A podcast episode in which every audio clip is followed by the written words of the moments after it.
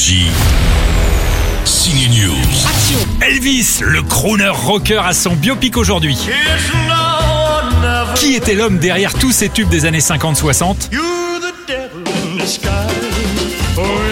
Elvis, c'est signé Baz Luhrmann, le réalisateur de Moulin Rouge, et cette fois plus réaliste en racontant la vie d'Elvis à travers son manager, joué par Tom Hanks. Joli biopic cet Elvis, je trouve tout de même que ça manque parfois un peu d'émotion, et pourtant, il a grandi dans un ghetto, il en a sorti ce titre très tendre.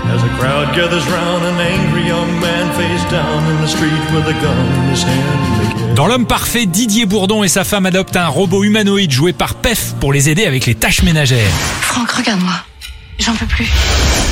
Mais le robot Human 3 est bien développé. Peut-on devenir jaloux d'un robot Alors, c'est comment? C'est comme un homme, mais en mieux. Dans les goûts et les couleurs, on assiste à un joli tandem romantique entre Félix Moati et l'actrice Rebecca Mader qui joue une jeune chanteuse. Et enfin, si vous demandez pourquoi le nouveau Buzz l'éclair n'a pas la voix de celui de Toy Story, voici les explications avec sa nouvelle voix en VF, l'acteur François Civil. Prêt, capitaine Leclerc? Plus que jamais. Vers l'infini? Et au-delà. Ah, il est réel.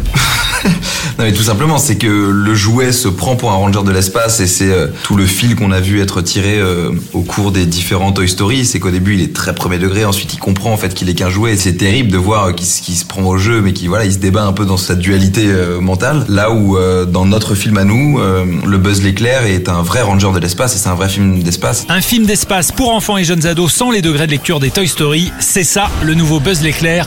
À voir également en salle à partir d'aujourd'hui. Rien ne peut m'arrêter Si tu continues de crier.